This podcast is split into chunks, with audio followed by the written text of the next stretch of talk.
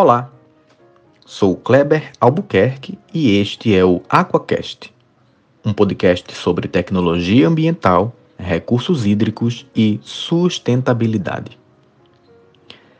A cada 15 dias, durante 2022, faço mini entrevistas com profissionais da área e pesquisadores que atuam com recursos hídricos pergunto sobre o que trata a pesquisa que desenvolveu ou desenvolve, bem como a importância para a sociedade do seu trabalho.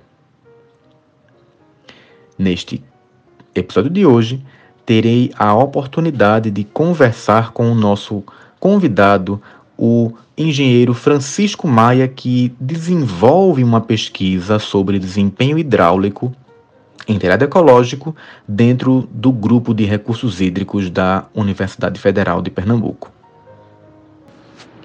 Francisco, muito obrigado por aceitar participar desse episódio do Aquacast e pela oportunidade da gente poder falar sobre a sua carreira e sua pesquisa acadêmica. Seja muito bem-vindo.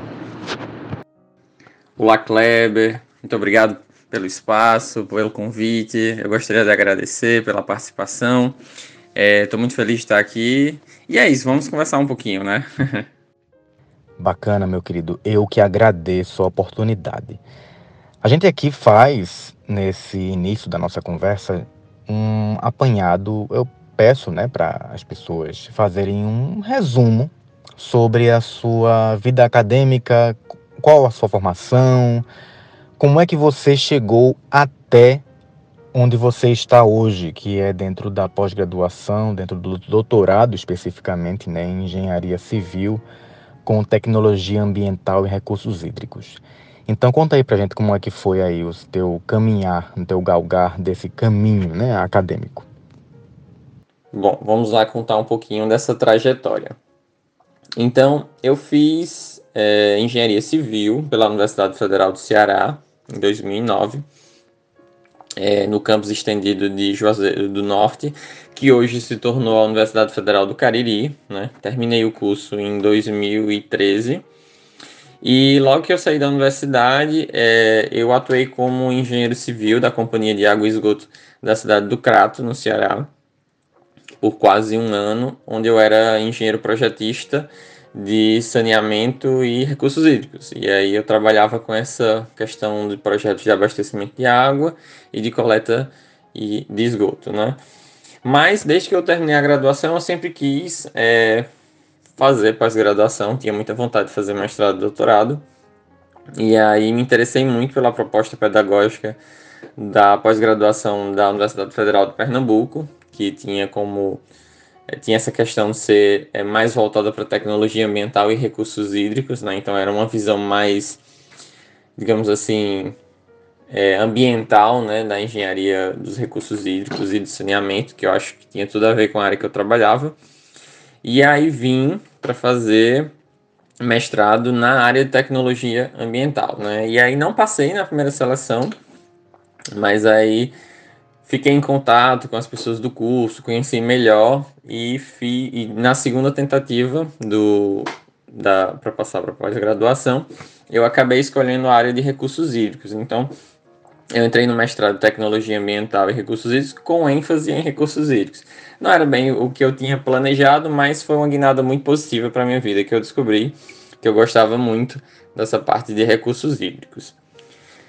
Na, no mestrado, é, eu desenvolvi uma pesquisa com o professor Alberto Azevedo, que foi meu orientador, e nós desenvolvemos uma pesquisa voltada para analisar o comportamento, a vulnerabilidade socioambiental dos municípios do Agreste Setentrional Pernambucano, né, aquela região que é abastecida pelo reservatório de Jucazinho. E a gente propôs um índice ambiental, né, que é um índice, na verdade, é, de vulnerabilidade socioambiental, né, que baseado em alguns indicadores, nós calculamos um índice que dizia quanto um município ele estava suscetível ou não dentro de um grupo amostral é, de um de uma eminente de sofrer uma eminente perda socioeconômica baseada num evento ambiental, né, assim, num, tipo de desastre ambiental, como chuvas fortes, uma seca intensa. Então a gente analisava essa questão da infraestrutura que o município tinha e da capacidade de resiliência em enfrentar é, severidades climáticas. Né? Na época a gente estava estudando é, índices de vulnerabilidade baseado nessa questão da seca prolongada, né? de como esses municípios eles estavam ou não suscetíveis a um impacto socioambiental relacionados à seca. E agora é, eu tô no, no, continuei no dentro do programa de recursos hídricos, eu tô é, no doutorado de continuo na área de tecnologia ambiental e recursos hídricos. E só que eu dei uma, eu fiz uma pequena mudança de área, né? Hoje eu estou trabalhando com drenagem sustentável. Sou orientando da professora Silvana. E a gente trabalha com o estudo de telhados verdes dentro dessa questão de drenagem sustentável, né? Inclusive, tivemos no episódio passado a participação da Camila, né, que trabalha com, creio eu, uma similaridade com a questão da drenagem, né? Claro que, obviamente, são trabalhos distintos, mas que têm uma aproximação, inclusive a mesma orientadora, né?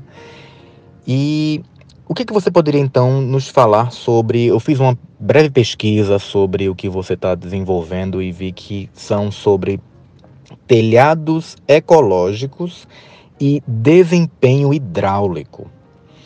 Explica para gente o que seriam esses chamados telhados ecológicos, para quem, obviamente, estiver escutando e não entenda aprofundadamente sobre o assunto, e a importância dessa questão, que obviamente tem uma importância, mas para que fique bastante frisado, claro, esse ponto desses telhados ecológicos, desde que, claro, não comprometa o seu trabalho, né? Que a gente tem um trabalho que não pode ser assim totalmente divulgado.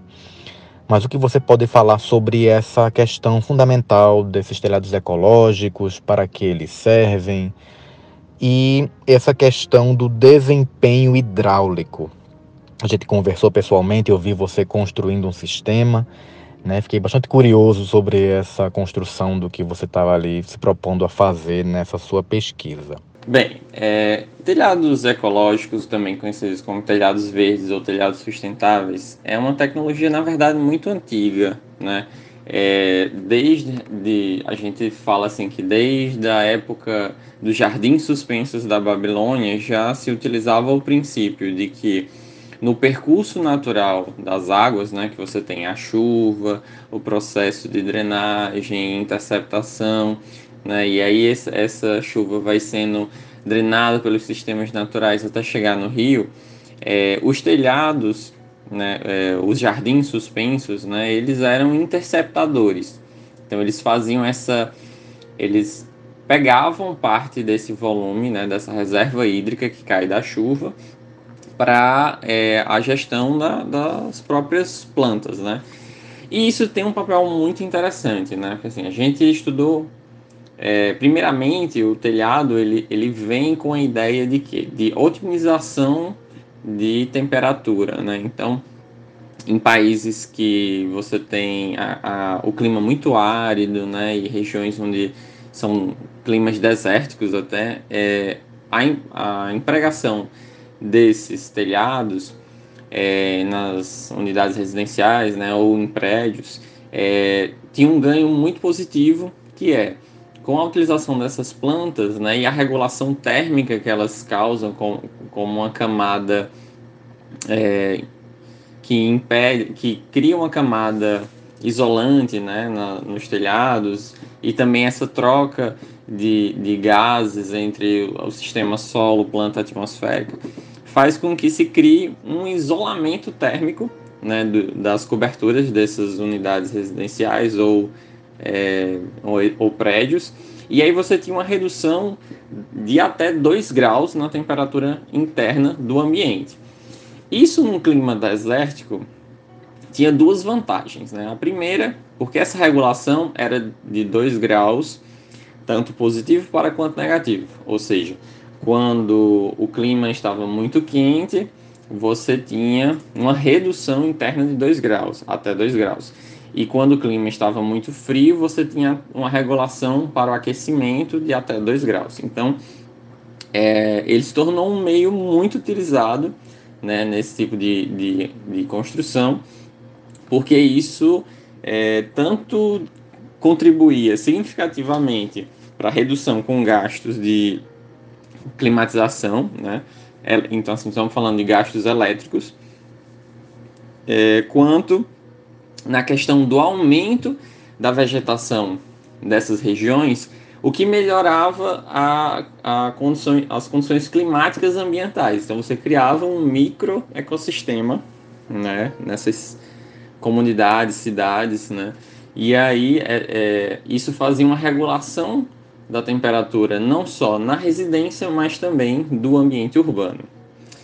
Porém, o que nós estudamos né, desse objeto de pesquisa que é o telhado verde hoje, é aquele que eu falei no começo do áudio, que é a questão da interceptação.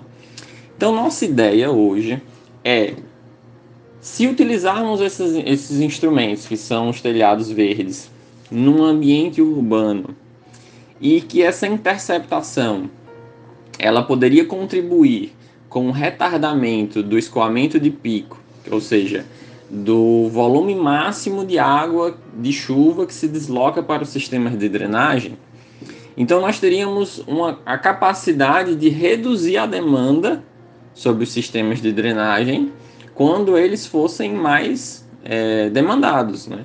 Então, a gente está estudando a capacidade, a, a capacidade dos telhados verdes em contribuir com a drenagem urbana. Nós temos vários é, tipos de tecnologias que podem ser usadas é, nessa questão da drenagem sustentável e a gente está querendo, né, a gente está mostrando e provando, né, claro, cientificamente, com muitos dados e muitas pesquisas, que falo de mim e tanto dos pesquisadores dessa área de drenagem sustentável, que o telhado ele também tem essa contribuição na interceptação. Né? Então, basicamente hoje, minha pesquisa é encontrar formas e sistemas de otimizar esse ganho na esse ganho no, no sistema de interceptação para que haja um maior é, tanto um maior acúmulo de água nesse processo de interceptação e aí favoreça é, um, um, um, maior tempo de detenção, que a gente chama, e consequentemente é, controlar essa demanda para o sistema de drenagem urbana. E com isso a gente, claro que a gente é objetivo no final ter menos alagamentos na cidade, né? já que a gente sabe que o alagamento, né, as inundações, os os alagamentos urbanos, eles acontecem porque o sistema de drenagem não dá conta do volume de água de chuva é, que é jogado para ele, né? Então é isso, assim, nós temos um problema hoje nas cidades que é toda cidade ela é um sistema de impermeabilização do meio. Então no uso e ocupação do solo você vai ter um, é, construir um prédio é nada mais nada menos do que tirar a capacidade natural do solo de reter a água da chuva. Né? Então, toda a água da chuva que cair sobre o prédio ou sobre uma rodovia, avenida, pista asfaltada que seja, ela vai correr mais rápido para o sistema de drenagem. Então, com isso, nós estamos aumentando a velocidade de escoamento né? e aí contribuindo para é, criar um, um engarrafamento, digamos assim, do sistema de drenagem. Então, tudo que a gente tenta hoje na drenagem sustentável, todas as técnicas que a gente tenta empregar, é fazer controles para que a gente reduza esse tempo, né? Reduza esse tempo da chegada da água da chuva até o sistema de drenagem. E isso vai fazer, eventualmente, com que o sistema trabalhe com folga, né? E a gente possa é, a partir disso, gerenciar melhor os recursos hídricos urbanos. Né?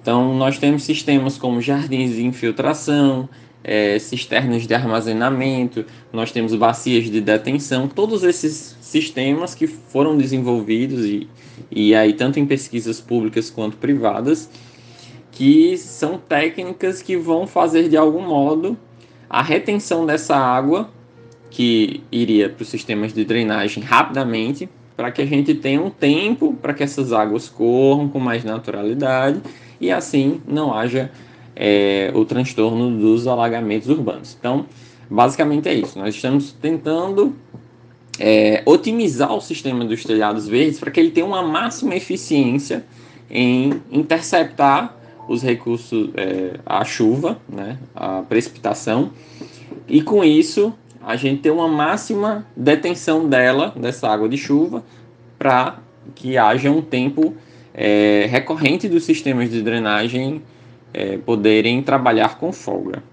Muito bom, muito interessante, Francisco. E onde é que fica a, a sua área de pesquisa, a sua estação experimental? Como é que tem sido essa experiência dessa montagem desse experimento?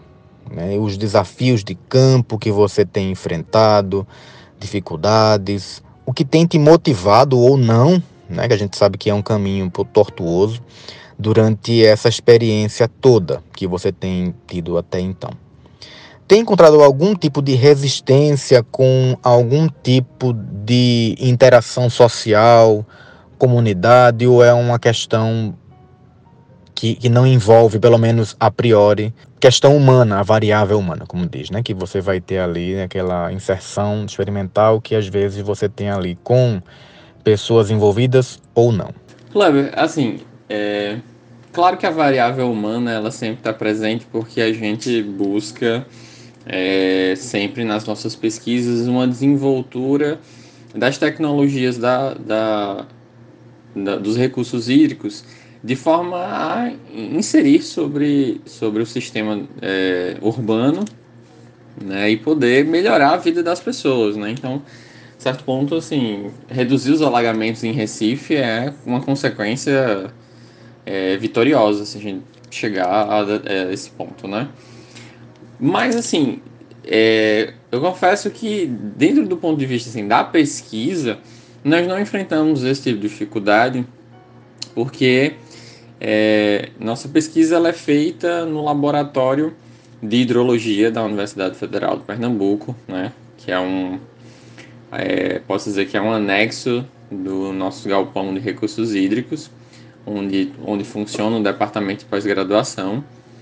É, e nele nós temos cinco unidades, é, que a gente chama de unidades operacionais, que são pequenas casinhas, né? Vamos dizer assim, de um metro de largura por um metro de comprimento e dois metros e cinquenta de altura, né? E essas casinhas a gente construiu em alvenaria, né? É, são umas casinhas mesmo. Com o seguinte princípio, né? Em cada parte superior dessas casinhas, nós temos a instalação de um tipo de telhado verde. E dentro dessas casinhas nós temos sensores de medição de temperatura de temperatura, onde nós podemos averiguar essa questão da regulação térmica. Mas é, a nossa condição de pesquisa hoje ela é totalmente simulada, né? Então nós temos, nós construímos, desenvolvemos dentro da universidade um simulador de chuvas. Então é um aparelho que você pode regular a vazão e com isso é, criar a nossa própria nosso próprio tipo de chuva, né? Então assim, uma chuva torrencial mais forte, uma chuva de menor e que tenha maior tempo de duração, tudo isso são variáveis controladas pelo nosso simulador. E nós executamos essas chuvas simuladas sobre as nossas unidades de telhados verdes, e aí, a partir disso, geramos dados de resultados que condizem com o comportamento é, vazão, drenagem, né? Aquilo que entra do precipitado, aquilo que é interceptado, aquilo que é infiltrado na nossa, no, nos nossos telhados, né? E aquilo que é drenado no final do processo, né?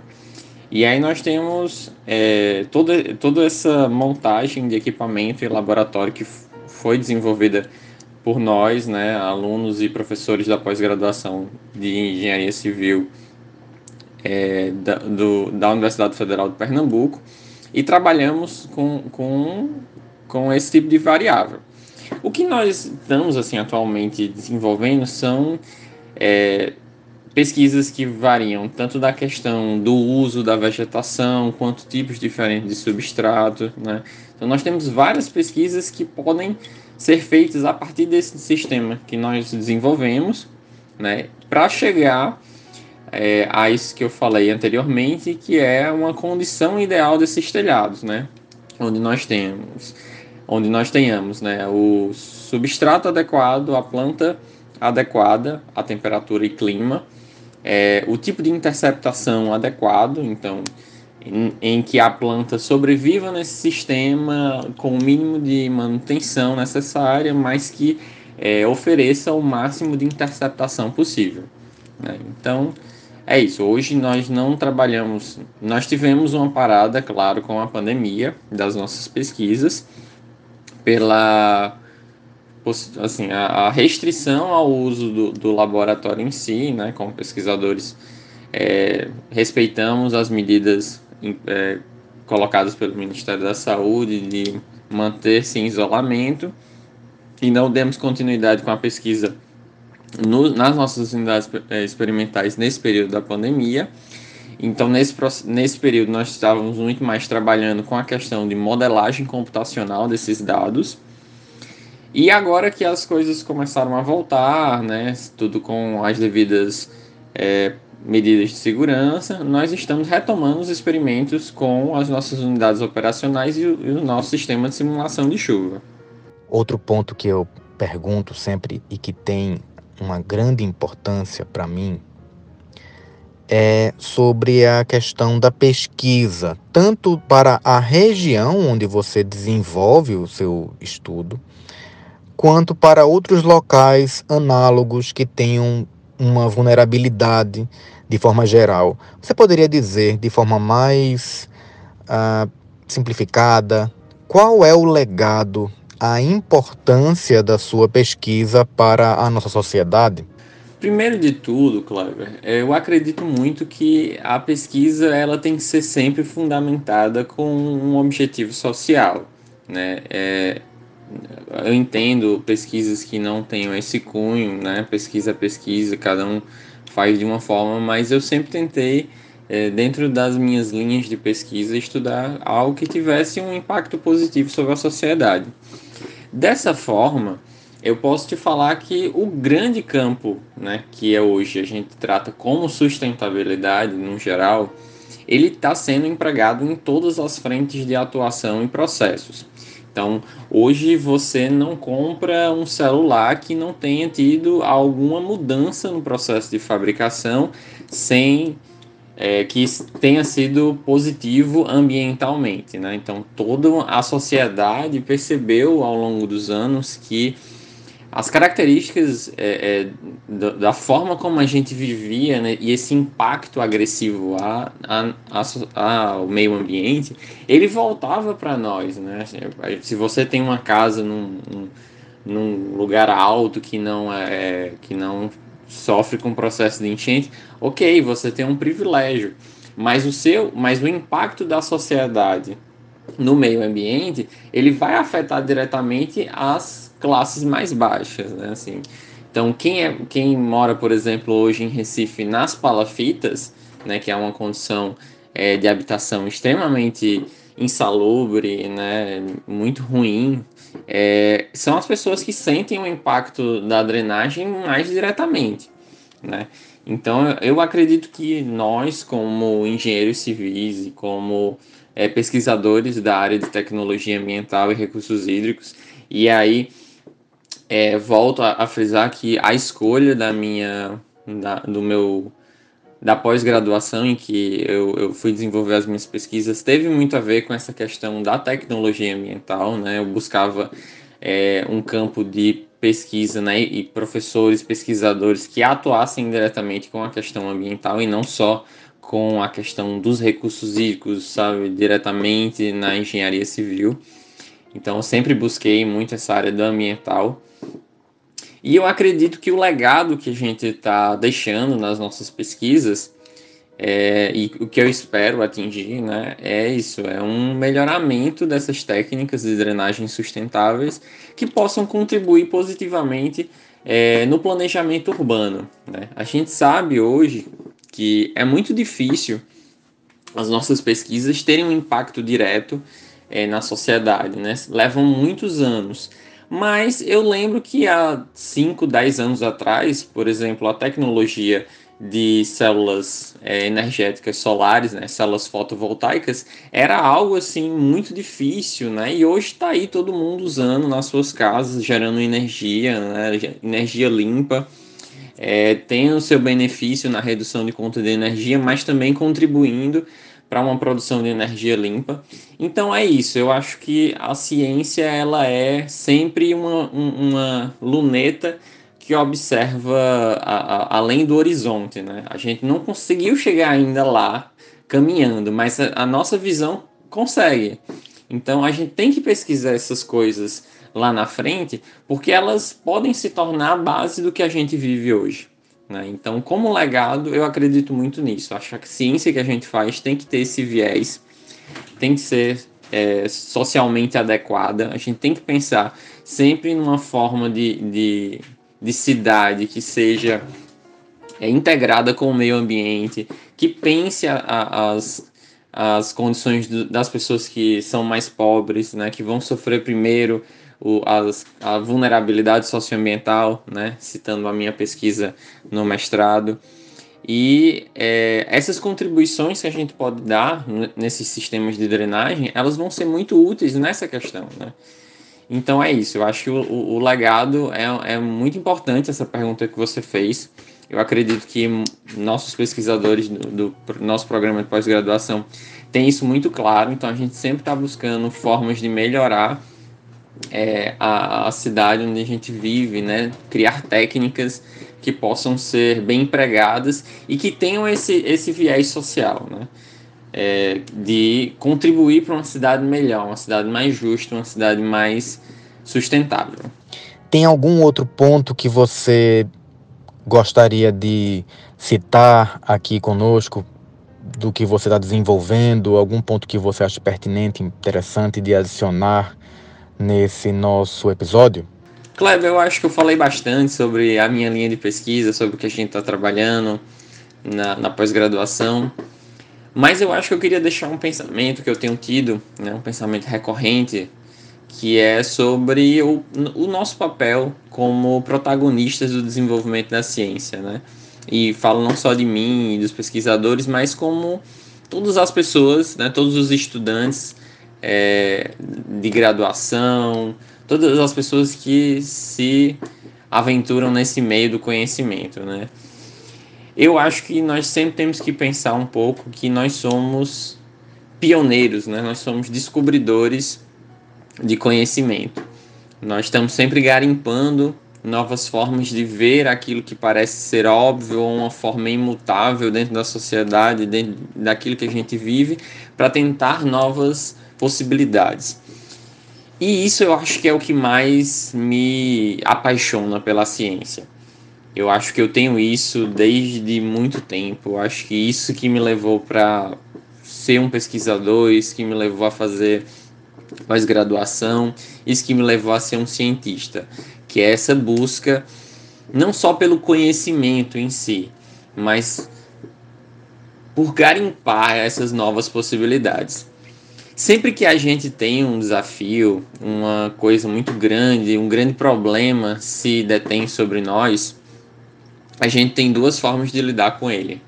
Uma é ignorá-lo, deixá-lo por lá, pensar, poxa, a vida é assim mesmo e nada vai mudar isso. E a outra é pensar, poxa, será que existe uma forma diferente de fazer isso, de ver isso ou de mudar essa coisa que é um grande problema? E muito me inspira hoje, o que eu, eu tenho assim um orgulho pela ciência brasileira é a nossa capacidade de fazer tanto com tão pouco. É, nós hoje somos é, é, muito, muito sagazes no que nós desenvolvemos. Né? As nossas tecnologias têm surgido de pesquisas que não têm quase nenhum nível de financiamento e são, são alunos, são cientistas que estão lá pensando novas estratégias e de repente um novo caminho se abre para a gente dentro dessa grande, vasta área de conhecimento. Então, é, eu acredito que eu sou. Eu, eu, eu acredito, não, eu tenho certeza que eu sou muito feliz no que eu faço. Que, a, que eu tenho uma paixão muito grande pela pesquisa e pela ciência. Tenho muito orgulho dos nossos pesquisadores brasileiros que fazem tanto com tão pouco, porque é isso, assim, eu vejo pesquisas que estão desenvolvendo grandes tecnologias a partir de reciclagem, sabe? Vejo pesquisas que estão ali na ponta procurando novas estratégias de lidar com problemas que a gente sempre teve estruturalmente na nossa sociedade, a partir de novas concepções, sabe? Ah, nós estamos vivendo uma era dos dados que é fantástica. Hoje nós conseguimos é, é, uns, uns sensores e sistemas de sensoriamento que são muito velozes, muito capazes, algoritmos que conseguem traduzir isso em informação em tempo real. Então, isso melhorou a forma como a gente vê o clima, isso melhorou a forma como a gente interage em redes sociais, interage com, com outras pessoas na internet, né? Então, e tudo isso surgiu da ciência, né? A gente sabe que nada é possível sem pensar, é, é, sem cogitar novas possibilidades, né? Não, não se, não, as coisas não surgem assim de mão beijada, não são grandes gênios da humanidade que fazem o desenvolvimento da ciência. Claro, não estou dizendo que não existam gênios na, humanidade, existem sim. Mas esses gênios da humanidade que se destacam em grandes áreas, eles sempre só eles se destacam porque eles subiram nas costas de outras grandes pessoas, né? De pessoas que pesquisaram a fundo. Então a ciência é isso, assim. Nunca pense que você vai encerrar um campo da pesquisa, porque na maioria das vezes você está construindo um degrau para alguém que vem depois ir um passo além. E isso é muito fantástico, isso é muito maravilhoso no que a gente faz, né? Essa perspectiva de que nós sempre podemos melhorar, nós sempre podemos buscar formas novas de fazer as coisas, né? Nós sempre podemos procurar é, novos horizontes, né? Então, é, é, eu sou muito feliz de ser pesquisador, sou muito feliz da área que eu escolhi como pesquisa. E é isso, quem nossos ouvintes que também são pesquisadores, que estão no doutorado, estão no mestrado, os alunos de graduação que estiverem nos ouvindo, eu tenho essa mensagem para vocês que é não não não percam essa oportunidade de pensar, de refletir sobre o mundo em que vocês vivem. É, é, muito fácil a gente cair nesse pensamento de que ah, o mundo é assim mesmo e as coisas sempre vão ser assim, nada vai mudar. Mas a mudança começa a partir da gente, né? de um novo, um novo ponto de observação. E esse ponto de observação pode ser vocês. Né? Então é isso, meu querido. Muito obrigado. É, eu agradeço muito pela participação no, no, no seu podcast aqui. E queria desejar a todos os ouvintes um, um ótimo dia, uma ótima tarde, uma ótima noite, depender do horário que você esteja nos escutando. É isso, um grande abraço. Meu amigo, mais uma vez, eu agradeço a sua participação no Aquacast. Desejo muito sucesso na sua pesquisa e estamos de portas abertas para que você participe mais vezes, quantas vezes você tiver disponibilidade e tiver interesse. Estamos aqui à total disposição. E é isso, gente, por hoje é só. Nossos episódios saem nas sextas-feiras de 15 em 15 dias. Nosso sexto episódio será no dia 1 de abril com mais um profissional da área de recursos hídricos. Sigam nossas redes sociais, nosso perfil do Instagram, página do Facebook e canal do YouTube é Aquacast. Ou caso queiram, podem falar por e-mail através do aquacast.gmail.com. Aguardo vocês no nosso próximo encontro. Até a próxima!